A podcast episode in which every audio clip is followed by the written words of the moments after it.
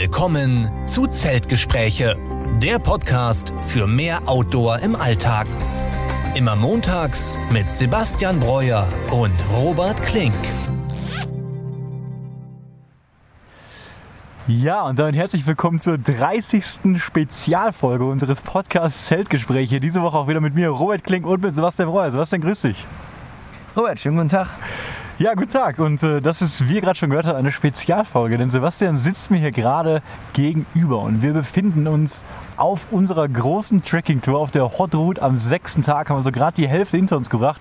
Und Sebastian, erklär den Hörer nochmal, wo wir gerade sitzen. Ja, wir sitzen gerade auf einer wunderschönen Bank in einem Wald am Camping äh, Ilouet heißt es, glaube ich. Ähm, ist quasi so ein, ähm, ein Wohnmobilstellplatz, wo man eben auch ein, ein, Zelt aufstellen kann. Wir sind vor einer geschätzten Stunde angekommen, haben unsere Sachen ähm, aufgebaut. Ich war auch schon duschen. Hier gibt es tatsächlich einfach warmes Wasser. Und das Rauschen, was ihr hört, ist einfach ein wunderschöner Fluss, der äh, ja, neben uns herfließt. Ganz genau. Und ja, ich weiß nicht, hast du das gesagt, wir sind natürlich in der Schweiz generell. Ne? Also sind in Frankreich gestartet, in Chamonix und jetzt, ich weiß gar nicht, die Strecke insgesamt ist 200 Kilometer und jetzt haben wir wahrscheinlich so 120 Kilometer schon gemacht, würde ich sagen. Ja, wir wollten uns mal zu Wort melden. Das haben wir im letzten Podcast äh, versprochen, quasi. Wenn wir die Möglichkeit haben, wollen wir es hier aufnehmen. Und heute ist schon Donnerstag. Wir haben es also nicht geschafft, am Sonntag oder Montag aufzunehmen. Wir haben zwar an den beiden Tagen dran gedacht, aber wir waren einfach äh, ziemlich fertig immer nach den Wanderungen.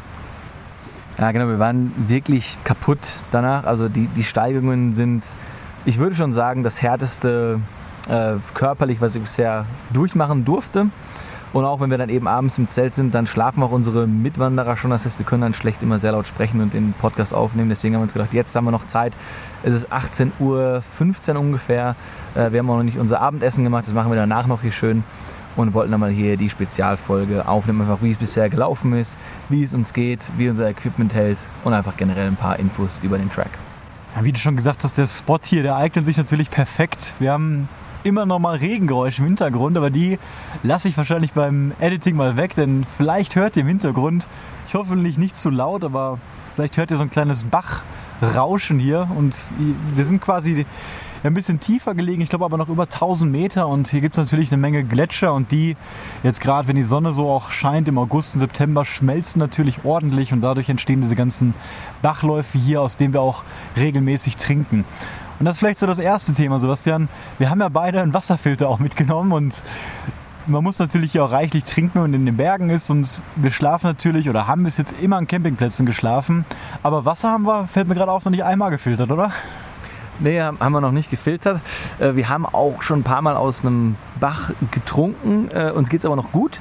Wir haben immer geguckt, dass vielleicht keine Weidetiere in der Nähe sind, haben uns einmal ein bisschen vertan. Ja, aber am ersten bisher, Tag direkt. Da wollten wir aus dem Bach trinken und dachten, ja gut, so hoch kann jetzt hier kein, ja. keine Kuh mehr stehen. Und dann sind wir quasi nochmal 300 Meter höher gelaufen und da war dann eine riesige Weide. Ja. Aber uns, also mir geht es noch gut, uns beiden geht es gut und bislang haben wir auch ähm, ja, die sechs Tage ohne krasse Blessuren äh, überstanden, würde ich sagen. Ähm, wir haben wahrscheinlich im Schnitt jeden Tag über 1300, 1200 Höhenmeter, die wir machen ja. müssen. Und auch, ähm, weil wir halt immer unten starten oder meistens unten starten, müssen wir uns durch starke Sonne hochkämpfen. Und dann wird es natürlich oben, besonders abends, dann äh, ja, sehr kalt. Aber da haben wir auch Vorsorge getroffen. Wir wussten ja schon, dass es sehr hart wird und auch von den Höhenmetern, die wir uns vorher zurechtgeschrieben haben, das sieht natürlich auf dem Papier immer schon eine Menge aus, aber man denkt sich dann gut, das müsste man ja schaffen, so 25 Kilometer, 2000 Höhenmeter, das geht irgendwie. Und es ist auch so ein bisschen, also ich muss erstmal generell sagen, dass ich ein bisschen dachte, es wäre noch einfacher. Also es ist nicht einfach, aber ich habe es mir nicht so schwer vorgestellt, teilweise die Anstiege. Und das liegt einfach daran, dass ich halt viel Trekking-Erfahrung so in Deutschland, jedenfalls außerhalb der großen Berge und fernab von Alpen habe.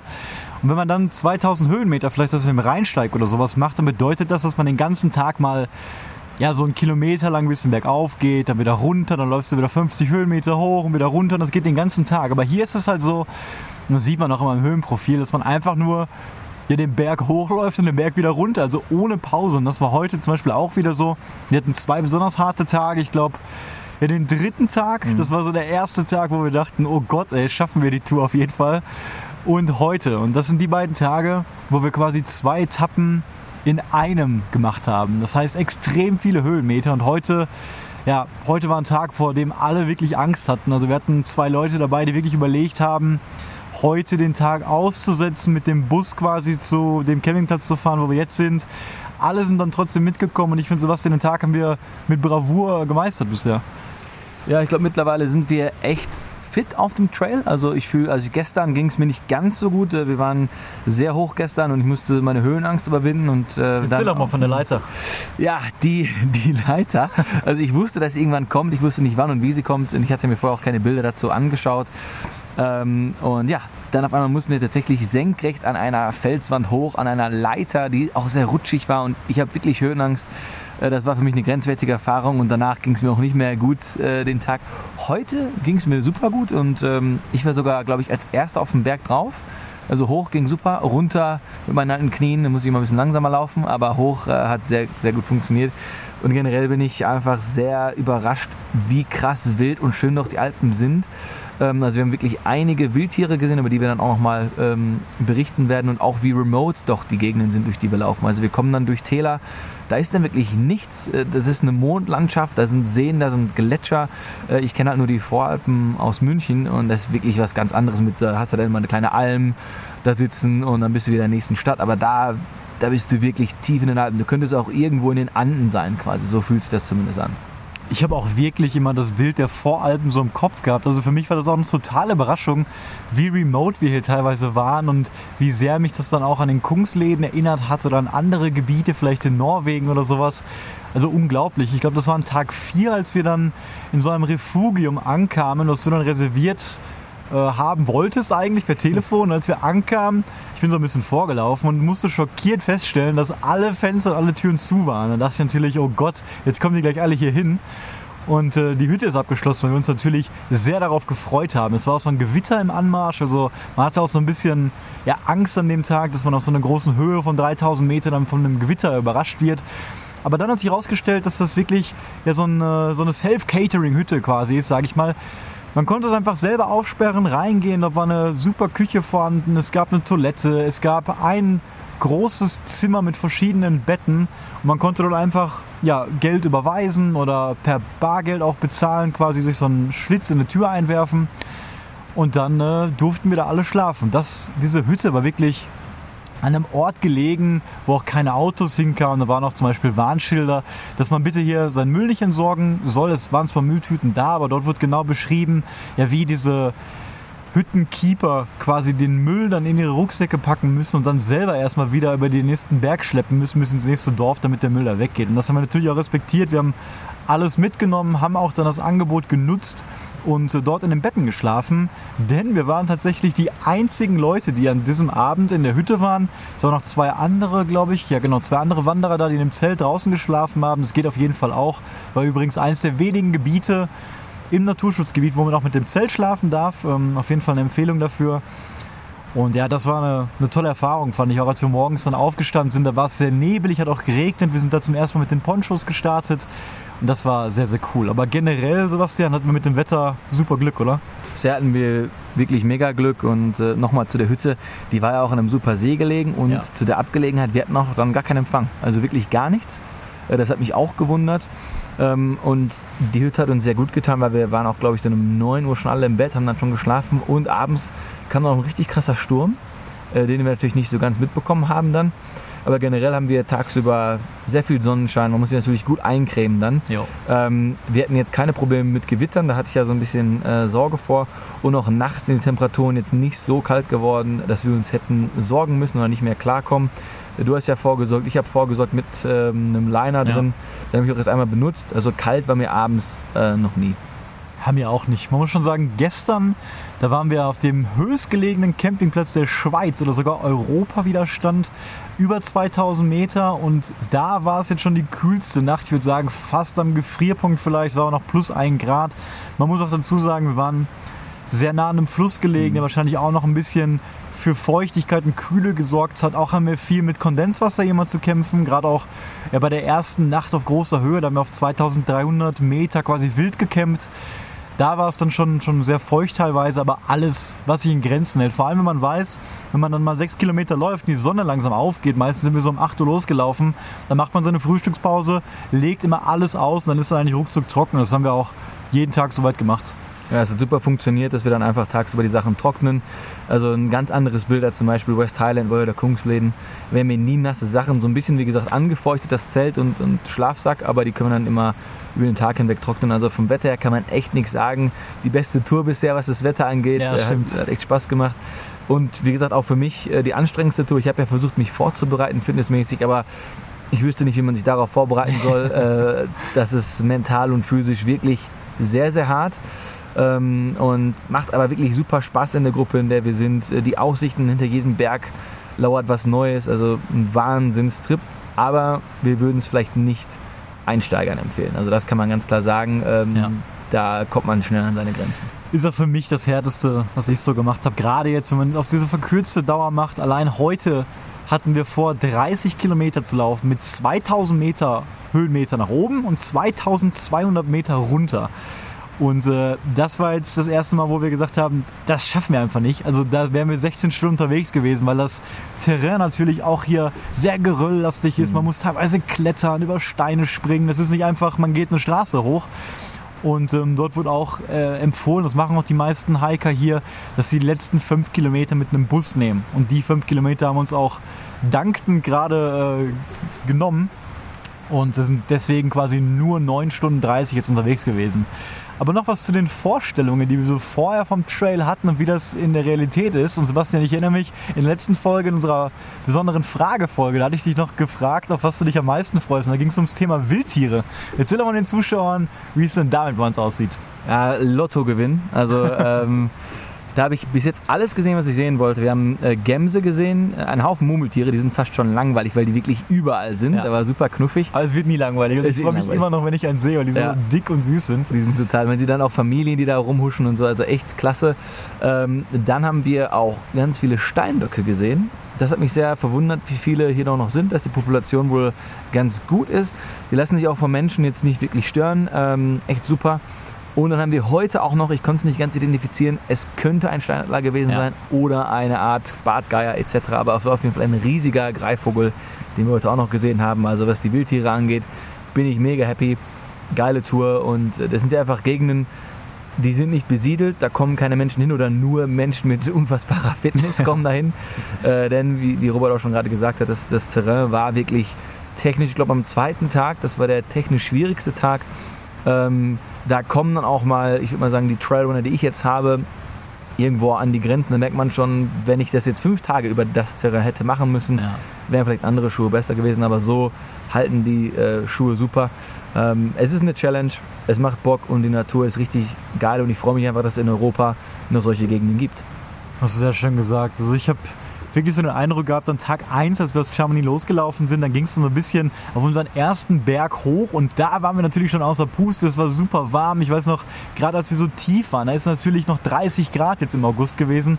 Und da habe ich schon gedacht, okay, jetzt haben wir schon ordentlich was geleistet. Ne? Und dann ging es dann weiter am zweiten Tag, relativ kurz auf dem Papier mit 14 Kilometer, aber wir waren den ganzen Tag unterwegs und mussten, ja, ich kann es nicht anders sagen, gigantischen Berg erklimmen, der wirklich aus dicksten Geröllsteinen äh, bestand. Und das war wirklich eine super körperliche, mentale Herausforderung. Und das nur bei 14 Kilometer. Und der dritte Tag, der hatte natürlich alles getoppt. Also ihr müsst euch vorstellen, wir sind erstmal bergab gelaufen, 10 Kilometer, kamen dann irgendwann an einem Dorf an. Man war schon leicht außer Puste, es war Tag 3 und dann mussten wir wirklich, ich weiß nicht, ich glaube auch 1800 Meter von einem kompletten Tal auf die Spitze des Berges laufen. Und das war dann tatsächlich die Feuerprobe, wo wir in der Mittagssonne hoch sind und wir sind eigentlich immer nur 50 Höhenmeter gelaufen, vielleicht 100 Meter, weil es wirklich im 45 Grad Winkel nach oben gegangen, gegangen ist. Und dann haben wir mal Schatten gesucht bei irgendwelchen Bäumen. Das ging natürlich so lange gut, bis wir ungefähr bei 2000 Meter ankamen, wo die Baumgrenze erreicht war. Und wir mussten dann noch höher. Und der Tag hat sich gezogen und war super hart. Aber das war auch der Tag, wo wir dann gesehen haben, gut, wenn wir das schaffen, dann schaffen wir alles. Und dann ab Tag 4 und 5, die war ein bisschen einfacher. Wir waren dann gut trainiert und ja, wie gesagt, heute, um euch so ein bisschen abzuholen, auch wo wir gerade stehen, war nochmal der zweite härteste Tag. Den haben wir auch mit Bravour bisher geleistet und jetzt folgen noch zwei mittelschwere Tage und dann kommt nochmal das große Finale, nochmal 30 Kilometer, irgendwie 2000 Höhenmeter.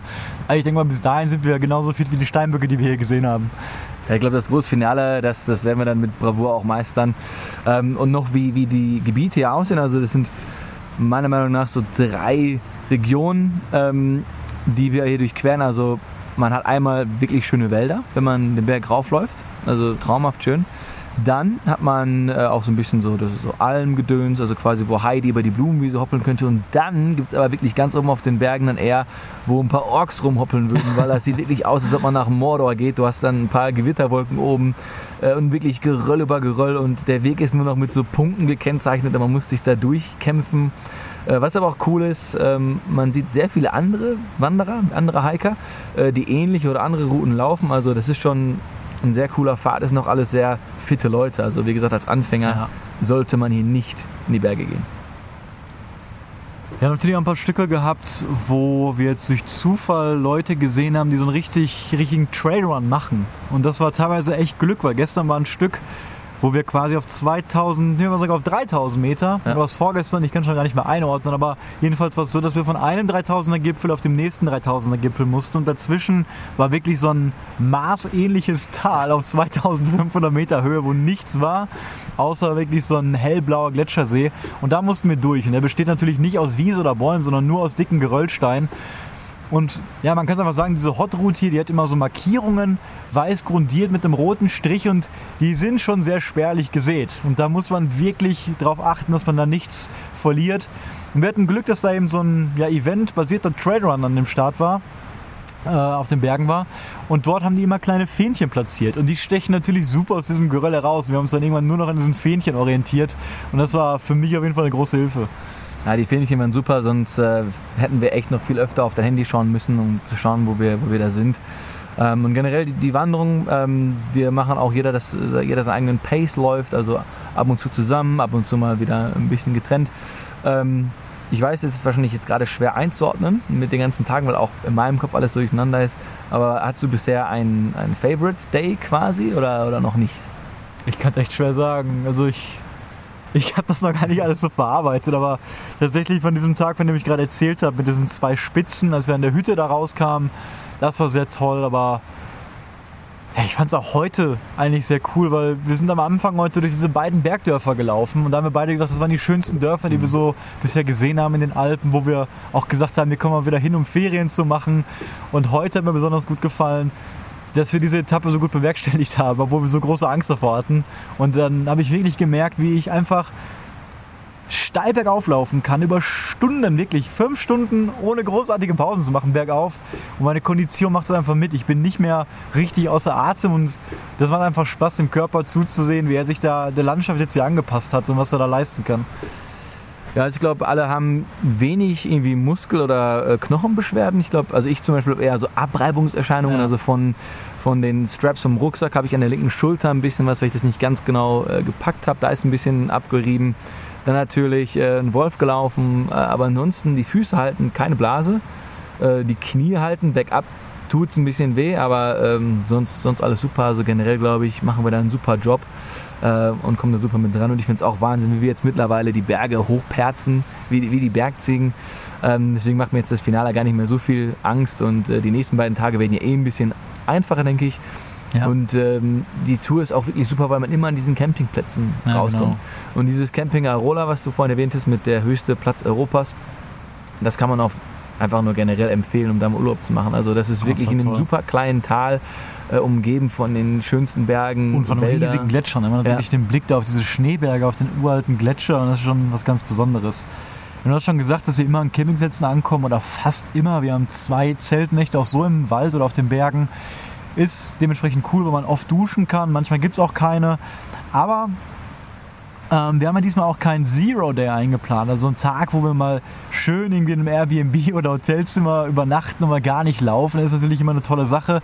Das hat sich hier jetzt nicht so gut angeboten, aber dadurch, dass wir sowieso immer so ja, infrastrukturnah sind, ist das diesmal auch gar nicht so unbedingt nötig, als wenn man jetzt irgendwie vier Nächte in der Wildnis wäre und dann dem fünften Tag endlich mal wieder duschen kann. Also dann ist das schon mal ein bisschen besser. Und der andere Vorteil bei den Campingplätzen ist natürlich auch noch, das haben wir auch schon jetzt mehrfach im Broadcast erörtert, dass wir uns diese Food-Pakete zugeschickt haben. Mhm. Und wir können schon mal sagen, Klopf auf Holz, Ja. das hat bis jetzt sehr gut geklappt. Also wir haben zwei Pakete schon erhalten. Ähm, einmal an Tag 2 direkt und an Tag 5 war das, glaube ich. Und auch die Sachen, die da drin waren, die haben uns immer hat genau gepasst und wir haben genug Snacks und genug Track and Eat für die Tage gehabt. Niemand muss hier hungern, wir mussten bis jetzt nichts nachkaufen und das ist auch gut so, weil die Preise haben mich natürlich Mhm. auch hier sehr stark schockiert. Wir haben uns bis jetzt nichts gekauft, außer einmal gestern waren wir in einem ja, kleinen ja, Restaurant, Hotelrestaurant, was am Campingplatz war.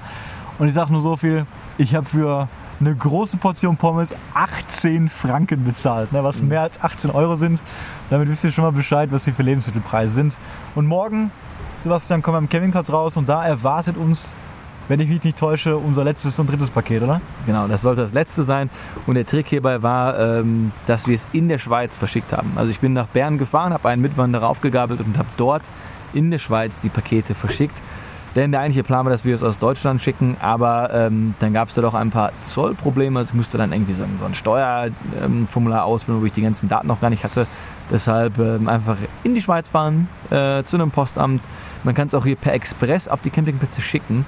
Und wir haben dann an jeden Campingplatz auch eine E-Mail geschickt oder angerufen, dass ein Paket ankommt.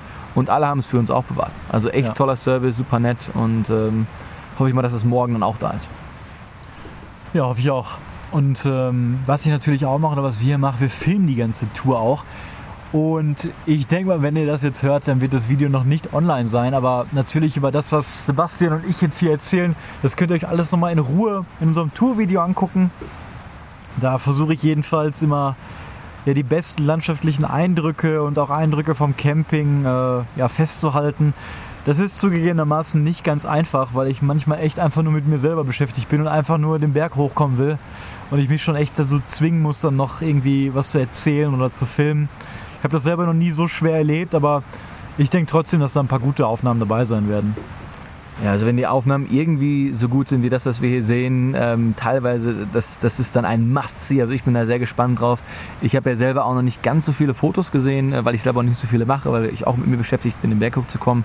Ähm, aber das ist auch mit der GoPro gefilmt, die meiste Zeit, glaube ich. Also Ja. ja, ich glaube, es wird wieder ein Meisterwerk. Ja, vier Tage folgen noch. Auch quasi fünf Nächte, glaube ich. Ich kann nicht mehr rechnen, aber heute ist die Nacht schon mal gesichert. Wir sind da, wir haben das Zelt schon aufgebaut. Der Zeltplatz ist super, das Wetter ist gut angesagt. Und wir haben genug Proviant und morgen ist die Etappe auch relativ klein. Wir müssen quasi nochmal, ja leider denselben Weg zurückgehen, den wir gerade genommen haben, weil wir den Trail verlassen mussten, weil man dort nicht legal wildcampen durfte sondern äh, mussten jetzt quasi eine Stadt runterfahren, dürfen hier dann gegen eine kleine Gebühr, die halt wirklich klein war. Also ich meine, für fünf Leute haben wir jetzt 35 Euro bezahlt, was wirklich fair ist für eine Zeltwiese. Und ja, hier können wir übernachten und dann geht es noch die letzten vier Tage weiter. Ja, die Zeltwiese, die ist echt gut, weil man hat die schöne Bänke, wo wir ja gerade sitzen und man hat sogar warmes Wasser mit einem beheizten Klohäuschen. Also Luxus. das nenne ich mal Luxus, also für uns ist das mega. Manchmal mussten wir bezahlen ne, für die Duschen, Ja. obwohl wir teilweise 18 Euro pro Person bezahlt haben. Ne, und dann noch Ja. Geld für die Dusche, also Wahnsinn. Dafür ist das wirklich, wirklich klasse. Und hier geht auch, wie gesagt, dieser Fluss durch. Wir sitzen hier gerade echt in einem, ja, umgeben von Tannen, Kiefern, großen Steinen, moosbedeckter Boden. Also wirklich ähm, klasse. Und in den nächsten Tagen, du hast ja gesagt, zwei mittelschwere Ja. erwarten uns. Ein schwerer und dann haben wir am Montag nochmal die acht Kilometer Genau, nach die Zermatt. Abreise-Etappe Die Abreise, quasi, ja. ne, wo wir acht Kilometer nochmal zurücklegen und dann irgendwie schauen, dass wir ja, vielleicht da noch bleiben, wer weiß, wie wir Lust haben, wir haben noch ein bisschen Zeit oder vielleicht von da dann auch direkt nach Chamonix zurückfahren. Dein Auto steht ja da, dein Camper, so sind wir hingekommen. Oder auch mit dem Zug direkt nach Hause dann fahren. Ja. Ja, ich bin gespannt, was noch passiert, ne? weil wir reden schon so, als ob das alles super geklappt hat, aber es werden noch viele spannende Tage. Es kann sich noch alles ändern, das Wetter kann sich noch ändern, jemand könnte sich noch verletzen oder sonst was. Also es ist quasi Halbzeit, aber eine gute Halbzeit. Wir sind frohen Mutes, haben super Spaß, sind zufrieden mit der Tour. Und ja, deswegen hoffe ich oder wir hoffen, dass euch diese Spezialfolge zum, zu der 30. Jubiläumsfolge hier gefallen hat.